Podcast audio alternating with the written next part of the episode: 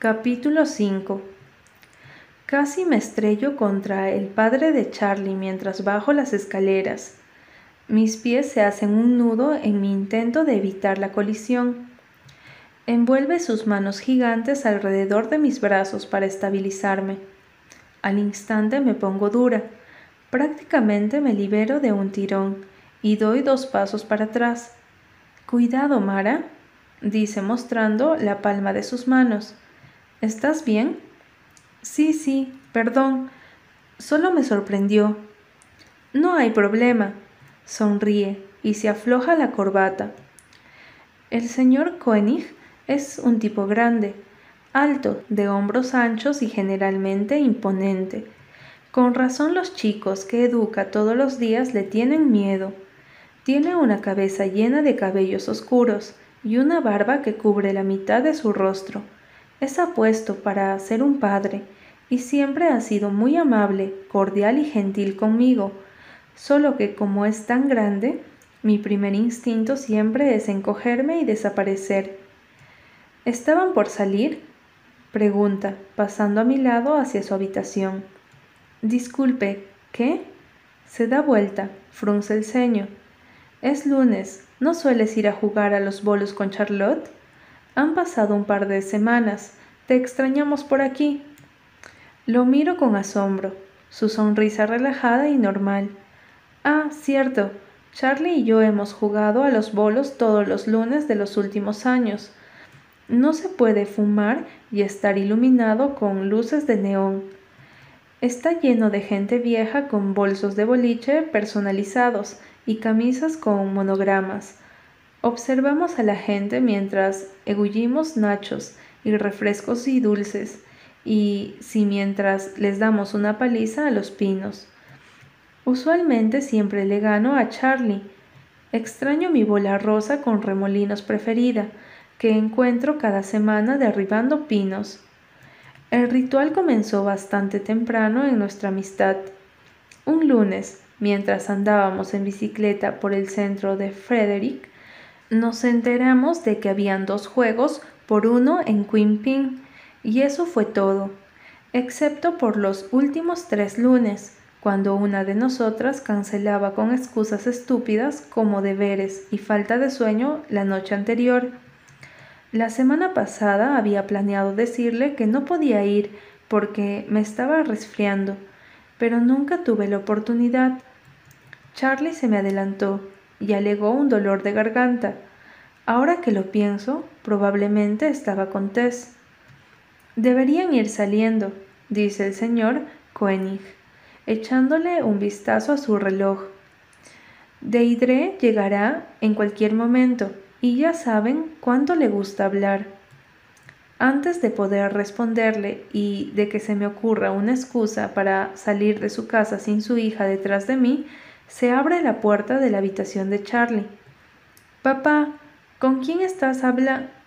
Sus ojos se ensanchan cuando me ve. Pensé que te había ido. Lo hice, quiero decir, lo estaba haciendo. Me voy. Hola, cariño. Lo saluda el señor Cohen, pasando su mano sobre el cabello corto de Charlie. Hola, le devuelve el saludo, pero me mira a mí. Diviértanse, no vuelvan muy tarde y traten de comer otra cosa que no sea esa basura. Luego se aleja por el pasillo hacia su habitación. Sus dedos aflojan su corbata. ¿Bolos? Charlie me mira con los ojos entrecerrados. Bolos, asiento con la cabeza. No es obligatorio ir, dice Charlie cruzando sus brazos sobre su pecho. Asiento y bajo un escalón pero en ese momento mi mente se llena de imágenes borrosas y demasiado brillantes al mismo tiempo, como un sueño. Owen sentado en el sofá llorando, mi madre desconcertada, intentando consolarlo. La acusación de Hannah, un susurro que nos sigue por los ambientes de la casa. No, creo que deberíamos ir, me retracto. Charlie me estudia con los ojos, pero solo asiento con la cabeza y me dirijo hacia la puerta principal. Vamos, yo conduzco. ¿Estás segura? Resoplo. Si seguimos esperando, tu mamá llegará a casa y nos quedaremos atascadas aquí por una hora. Se ríe. La mamá de Charlie le habla hasta a los sordos. Es verdad. Déjame buscar mis zapatos. ¿Podrías prestarme un par? Les echa un vistazo a mis pies descalzos y pone los ojos en blanco, pero asiente. Pronto estamos en mi auto, ventanas bajas y viento fuerte. No puedo darme cuenta si es porque nos gusta así o si estamos evitando entablar una conversación o mirarnos a los ojos mientras el ocaso se convierte en noche. En Queen Pin cambiamos nuestros zapatos y nos abastecemos de regaliz, Coca-Cola de cerveza, Whoppers, M&M de maní y una bolsa de palomitas de maíz tan grande como mi torso. Normalmente no compramos tanta comida chatarra, pero lo apilamos en una silla en la pista 5. Busco mi bola rosa en los estantes llenos de esferas coloridas, mientras Charlie tipea nuestros nombres en la computadora. Con mi bola debajo de un brazo, veo una bola negra exactamente del tamaño que usa Charlie. En general le da igual usar cualquiera, siempre y cuando no se le atasquen los dedos y la bola no se le caiga a los pies cuando la balancea para lanzarla. Pero esta bola, esta bola es Charlie, el negro más negro con remolinos dorados y plateados. La tomo y me hago lugar hasta Charlie. Se le asoma una sonrisa en los labios cuando la ve, pero no dice nada. En breve estamos derribando pinos y empachándonos con azúcar y con palomitas de maíz grasosas. Nos reímos del señor Hannigan, un hombre de mediana edad, dueño de una tienda de mascotas en el centro, que viene a jugar todos los lunes en la noche. Pareciera que nunca logra mantener sus pantalones por arriba de la línea de su trasero. ¿Puedo preguntarte algo? Digo, vamos por el sexto turno, y de lo único que estuvimos hablando fue de golosinas y del concierto de otoño del próximo noviembre.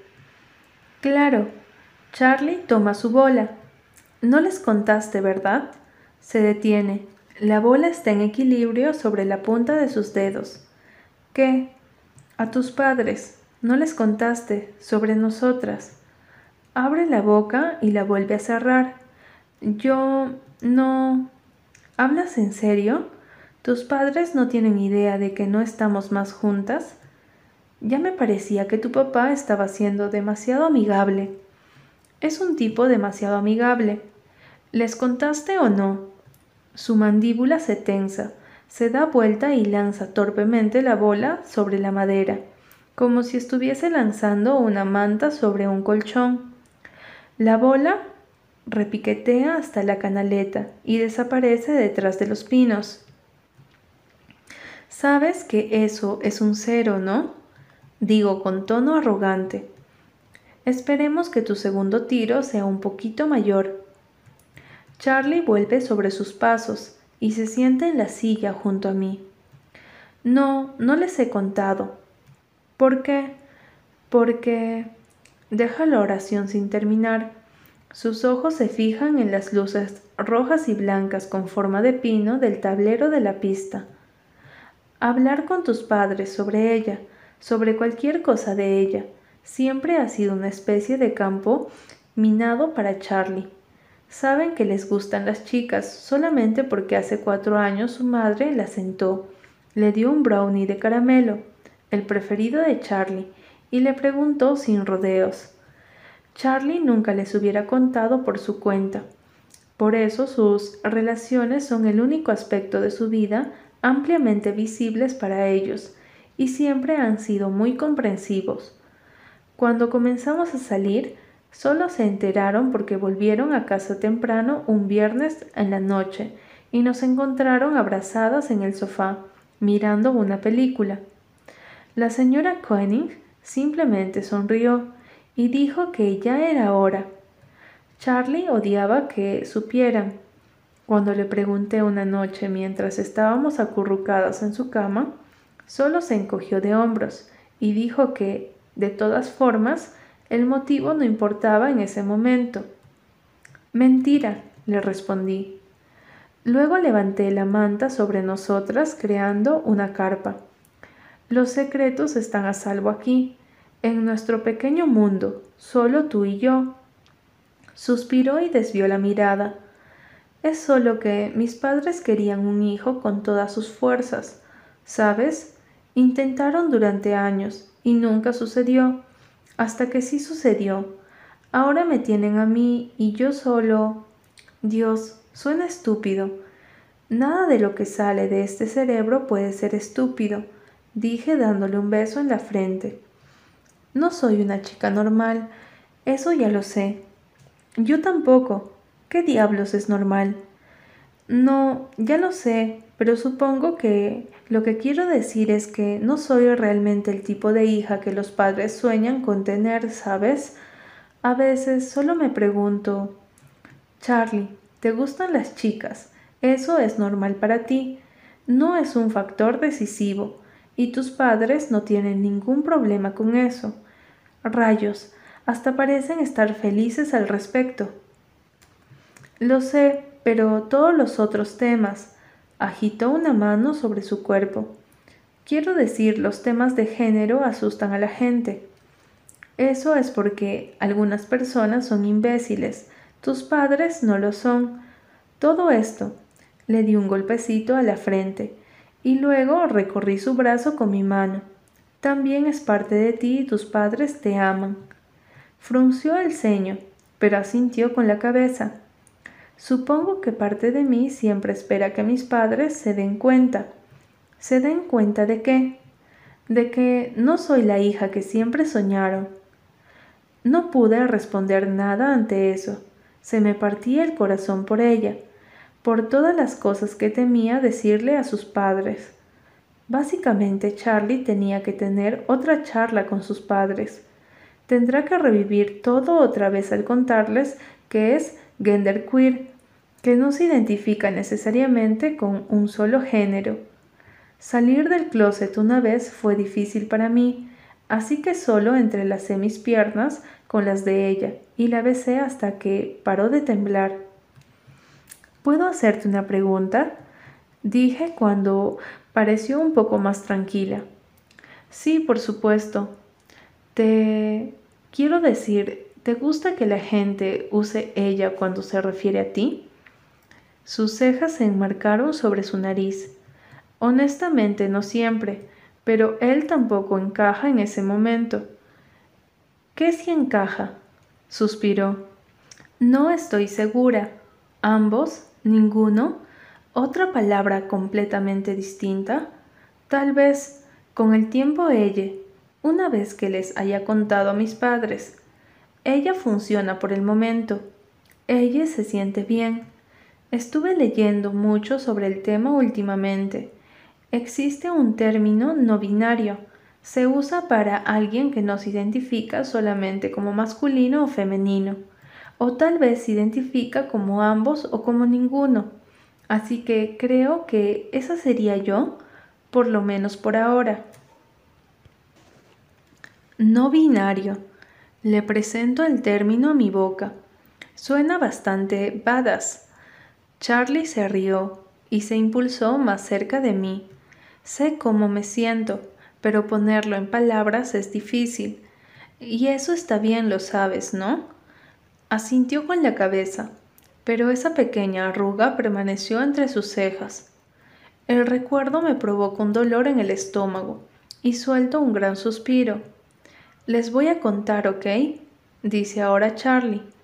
En serio, es solo que... Es otro cambio, interrumpo. Sí, recién me había acostumbrado a que supieran sobre nosotras, y ahora me van a preguntar por qué. Suelta las últimas dos palabras como si tuvieran un sabor feo, hasta arrugar un poco su nariz. Charlie, estamos bien. Asiente con la cabeza, refregando la planta de sus manos en sus jeans. Por supuesto que estamos bien, mejores amigas para siempre. Luego se pone de pie y toma su bola. La lanza sobre la pista con cero torpeza y de arriba a los diez pinos.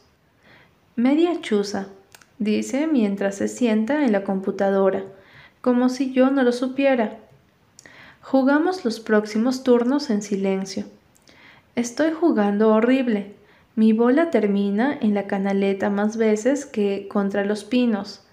Siento una chispa de enojo cada vez que su bola negra brillante derriba un pino y dejo que la chispa se intensifique hasta formar una llama, porque esto es exactamente lo que no quería que pasara cuando terminamos. Todo esto, demonios, toda esta incomodidad y toda esta basura pasivo-agresiva, y estar enojada con Charlie por cómo se está desarrollando nuestra relación tiene sentido Queda claro que Charlie va a ganar. Apenas hablamos durante el resto del juego y odio el silencio. Por primera vez quiero escuchar mi propia voz, al filo que carga cuando grito. Siento que algo se gesta dentro de mí. Una ráfaga caliente sube por mis piernas, hasta mi estómago. Cuando el juego termina, 187 a 162, Charlie puede ver mis mejillas sonrojadas mientras ata las agujetas de sus Converse. Toma de un tirón nuestros pares de zapatos y los devuelve al mostrador, sin decir una palabra.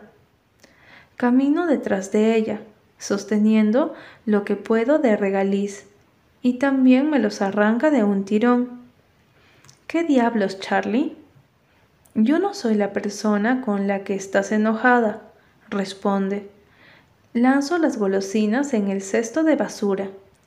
Sé que tuviste un mal día y me apesta, pero aun si toda esta basura con Owen y Hannah no estuviera sucediendo, yo no soy la persona con la que estás enojada. ¿Qué significa eso? ¿Sabes qué significa? Esto es tema tuyo, Mara. No tengo idea de qué estás hablando. Cierra los ojos y se muerde el labio inferior.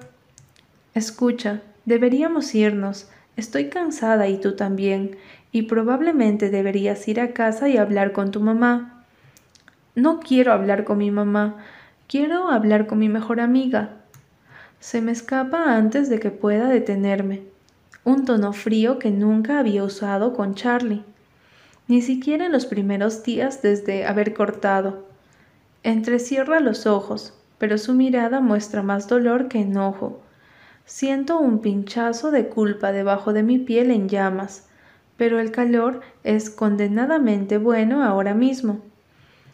Demasiado entretenido. Cruzo los brazos y la espero afuera.